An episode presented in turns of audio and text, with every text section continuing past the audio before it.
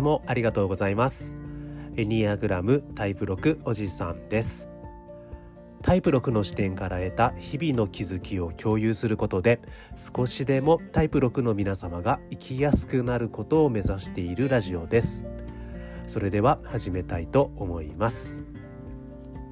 はい、えー、では今日なんですけれども、えっと、ここまでずっと、えー、タイプ3達成する人のシリーズを進めているんですが、えっと、いよいよ、えー、タイプ3達成する人の、えー、統合の方向について、えっと、今日は話を深めたいなと思っております。えっと、統合の方向ですね、えっと、これ何かっていうと、えっと、より健全な段階ですね、えっと、心をより健全な段階に進め、はい。えっと、自分自身のこう性格タイプですね、えっと、自分の心が傷つけられないように、えっと、小さい頃に心に、えっと、無意識のうちに張ったバリアなんですけれどもこのバリアである性格を離れてで、えっと、その向こう側にある自分自身の本質に近づいていく。うん。ということが、えーと、心の健全の段階健全のレベルが上がるということですし、えーと、それが結果として本当に自分らしく生きやすい状況になっていくことだ。うん、そしてそこを目指していきましょうというのが、えーと、エニアグラムが、えー、と全体として伝えたいメッセージなのかなっていうふうに、えー、と個人的には考えています。で、えー、とタイプ1からタイプ9それぞれがより自分の心の健全度の段階を上げていくために、えーと、こういった言動、まあ、行動ですねを取っていくといいんじゃないかなっていうのが、えーと、統合の方向になります。例えば私自身タイプ6なんですけれども、えっと、タイプ6がより健全度を上がっていくためには、えっと、タイプ9、うんの、えっと、より健全な段階のタイプ9のような行動をとっていくと、えっと、タイプ6っていうのはより健全になりやすいって言われてるんですね。で例えば、えっと、タイプ1、うんえっと、改革する人であればタイプ7の方向に向かっていく健全なタイプ7のような方向に、えー、進んでいくとより心の、えっと、健全度を上げていきやすいっていうのがあるんですね。じゃあ、えっと、これが全ての性格タイプによって、えっと、分裂の方向が違ったのと同じように統合の方向も違ってましてじゃあ今話をしている、えー、タイプ3達成する人の、えーと、統合の方向っていうのは、えーと健全なタイプ6になります。はい、タイプ3達成する人っていうのは、えーと、心の健全度を上げていこうと思ったらこう健全なタイプ6のような行動を意識的に選び取っていくっていうことが、えー、とても大切になるって、えーと、エニアグラムの本には書いています。えっと、具体的に、えっと、タイプ3達成する人が健全なタイプ6のような、え行動をとる、うんえっと、統合の方向に進んでいくっていうのはどういうことかっていうことなんですけれども、えっとタイプ6のようにこう自分自身の個人的な興味を超えた目標に対して、えっと、責任を持って関わることを学ぶということになります。えっと、自分自身の興味よりもっと大きな、うん、誰かのためとか世の中のためとか社会のためそこまで大きくなくてもいいんじゃそこまで大きくなくてもいいんですけど自分自身以外の誰かとか何かうん、というところに、えっと、責任を持って関わる、うん、それを学びそれを行っていくことによって本当の意味での自己実現を果たしやすくなり、えっと、健全さを保ちやすくなる、うん、というのが、えっと、タイプ3にとっての、え統合の方向になるということなんですね。もともとそのタイプ3の方っていうのは特に通常段階から不健全な段階においては自分自身の自己イメージの、えーと維持ですね。えっと、自分自身本当の自分がどうかとかじゃなくって、えっと、自分自身が周囲にどのように見られたいかというイメージをキープすることっていうのをすごく大事にしているんですけれどもその自分自身の自己イメージ周囲から見た自分の、えー、自己イメージをキープすることより自分よりも大きな何かが育つことをサポートしたい。うん、自分の自己イメージの、えーと、維持ではなくて自分よりもっと大きな何かがどんどん成長して育っていくことのサポートをしたいっていうことに、えーと、真の欲求が向かっていくこと、うん、本当の関心が向かっていくことっていうのが、えーとタイプ3え達成する人によっての、えっと、統合の方向になりますし、えっと、これタイプ3にとっては多分本当に難しいことだとは思うんですけど、えっと、自分自身のイメージの維持よりこう自分のイメージを維持することそれより、うんと、自分より自分のイメージよりもっと大きな何か、うん、世界とか誰かとか自分以外の何かがよりもっと大きく良くなっていく育っていくことをサポートそこを助けたいんだっていうところに自分の関心が移れば移るほどそっち側の方向に進めば進むほど実はタイプ3、うん、それが、えっと、統合の方向になりますので、えっと、タイプ3達成する人っていうのは本当の意味での自尊心であったりとか本当の意味でのアイデンティティを、えっと、見つけることができるようなんですね。そのタイプ3ってやっぱり自分自身の仕事のキャリアとか、えーと、対人関係っていうのを非常に大切にするんですけれどもその何て言うかなこう統合の方向に向かえば向かうほど、うんえーと、自分の自己イメージを維持するんじゃなくって自分よりもっと大きな何かが成長していく。うん自分のイメージを離れたね誰かとか世の中とかチームとか、うん、それが成長していくっていうことに対して、えーと、本当に興味を持ってサポートするっていう行動を起こしていくと本当にこう健全なタイプ6のようにすごくこう勇気を持てるようになってそして、えっと、健全なタイプ6のように自分の中に内なる導きが出てくるっていうことを感じるんですね。あの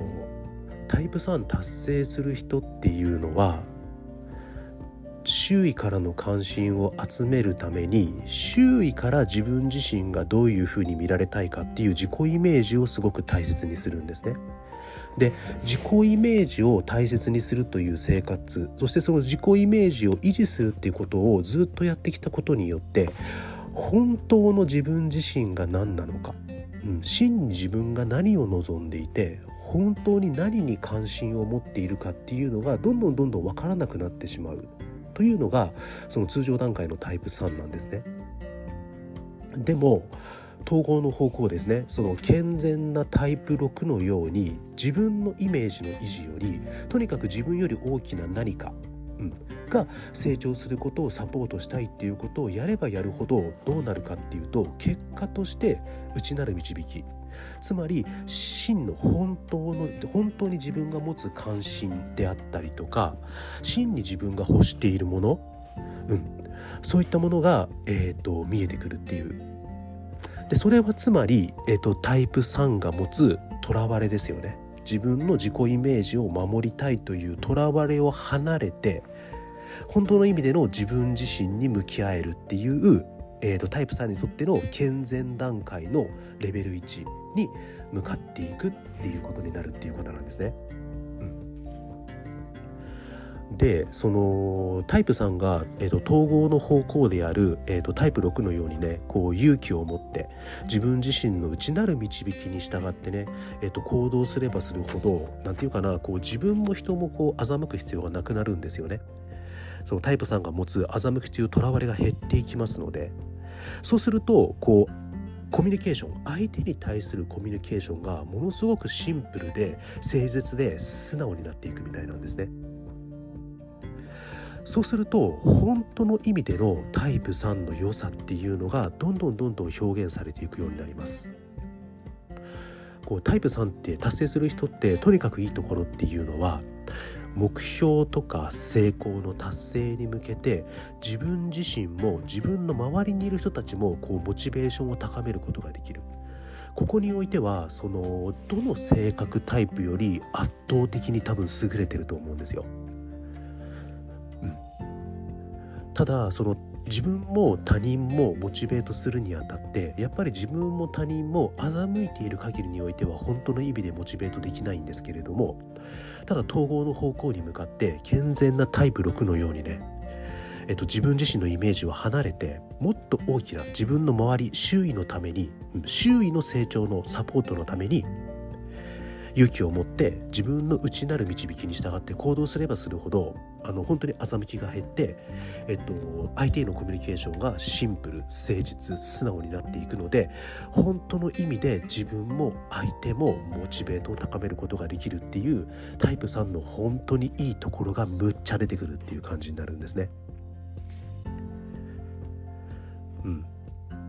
でそのタイプ3はその目標の達成とか成功に向けてすごく一生懸命行動できる方々って本当に素晴らしいなって思うんですけれどもただタイプ3の方は実は本当の意味での自分の心からの声に従わなかったりとか逆にうん目標とか成功に執着追求しすぎて違うな逆だな。その目標とか、えー、と成功を追求しそれを達成することによって自分の価値を確かめようとする。この2つを行えば行うほど実は良い結果を生みにくいってことなんですね。逆に言えばもともとすごく一生懸命やれる方々なんですよ。だからこそ2つ自分自身の心の声に従う。そして目標達成しなくても自分の価値を確かめることができるということを知れば知るほど結果として良い結果につながっていくっていうことなんですね。じゃあどうすれば自分の心に従ったりであったりとか目標を達成しなくても自分の価値が確かめられるって感じられるかっていうとそれが統合の方向であるタイプ6のような行動になるんですね。それは、えっと、タイプ6の、えっと、健全な段階のタイプ6ですね。はい、人のために、うんえっと、信頼関係を築いて勇気を持って自分の内なる心に従って人のために頑張れるっていうその健全な、えー、タイプ6のような行動を起こすっていうことなんですけどこうタイプ3は世の中とか他者に対する献身の心を大事にするっていうことになるんですね。そして他人に対するこう献身を大事にすることによって無視の行為えーと、自分自身への見返りを期待しない行為であったりとかもしくはその成功とか達成を周囲と分かち合う。分かち合うことに責任感をその目標を達成することに責任を感じるのではなくてその達成に向けての過程であったりとかその達成に対する喜びを分かち合う周囲と分かち合うということに責任感を感じることによって本当の意味での自分自身の存在価値とか深い充実感を見つけられる。ということみたいなんですね。あの本来タイプ3達成する人っていうのは人と一緒に何かを想像する。あのイマジネーションというよりはクリエイトの方の想像ですね、うん、人と一緒に何かをクリエイトする。そのことによって本当に深く心を動かされるっていうことみたいなんですね。でその何て言うかな人と一緒に物事をクリエイトしていくそのことに、えーと、本当に向き合っていく。何て言うかな人と一緒に物事をクリエイトするって結局その統合の方向のタイプ6的な行動なんですけど自己イメージの維持ではなくて自分よりもっと大きな何かの成長をサポートするってつまりこれは人と一緒に何かをクリエイトするっていうことだと思いますしそしてその何かを達成するその目標達成のプロセスとか結果っていうのを自分だけではなくてそのプロセス達成のえーと、その目標達成の喜びとかっていうのを他者と分かち合うっていうのはこれはつまり一緒にクリエイト人と一緒にクリエイトしてるっていうことだと思うんですけどそうやってこう人と一緒に何かをクリエイトするそこの喜びに対して心を動かされる経験を積めば積むほど周囲からの関心喝采拍手があるかどうかそれに関係なく周囲のためにね一生懸命尽くす、うん、周囲と一緒にクリエイトしていくっていうその自分が行った行為の中に本当に美しさであったりとか善があるっていうことを経験するみたいなんですね。うん。その結果としてあ私ってこうやって周囲と一緒に周囲とクリエイトしていく中で本当に喜びを感じることができるんだっていう自分自身の真のアイデンティティであったりとか周囲を巻き込んで周囲をモチベートして周囲と一緒に物事を達成して成長することができるっていう自分自身タイプ3達成する人が持つ大いなる価値を体験し実感できるっていうことなんですね。めっちゃかっこいいですね そうですね。あのー、ちょっと15分経ちましたので、えっと、タイプ3達成する人の統合の方向について、もう少しあの、次回深掘り、もうちょっとあの、深められるところはあるんですけど、えっと、今回はちょっとここまでにしておきたいなと思います。そうですね。こう、タイプ3の方、自分のイメージを守るために自分も周囲も欺くというとらわれをちょっとでも超えた先にある周囲と一緒にクリエイトする喜び。そしてその達成に向けてのプロセスとか達成の喜びを周囲と分かち合うことに責任を持つ、うん、そのことによってタイプ3が本当に持つ誰よりも自分も周りも達成に向けてモチベートできるというアイデンティティとか価値を見つけられる、うん、素晴らしい統合の方向だなっていうふうに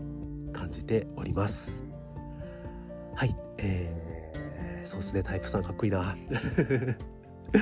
はい、あの今日もたくさん聞いていただいてありがとうございました。えっと次回はこのタイプ3の統合の方向をさらにもうちょっと深めたいと思っております。じゃ今日もたくさん聞いていただいてありがとうございました。エニアグラムタイプ6おじさんでした。では次回もまたよろしくお願いします。それでは失礼します。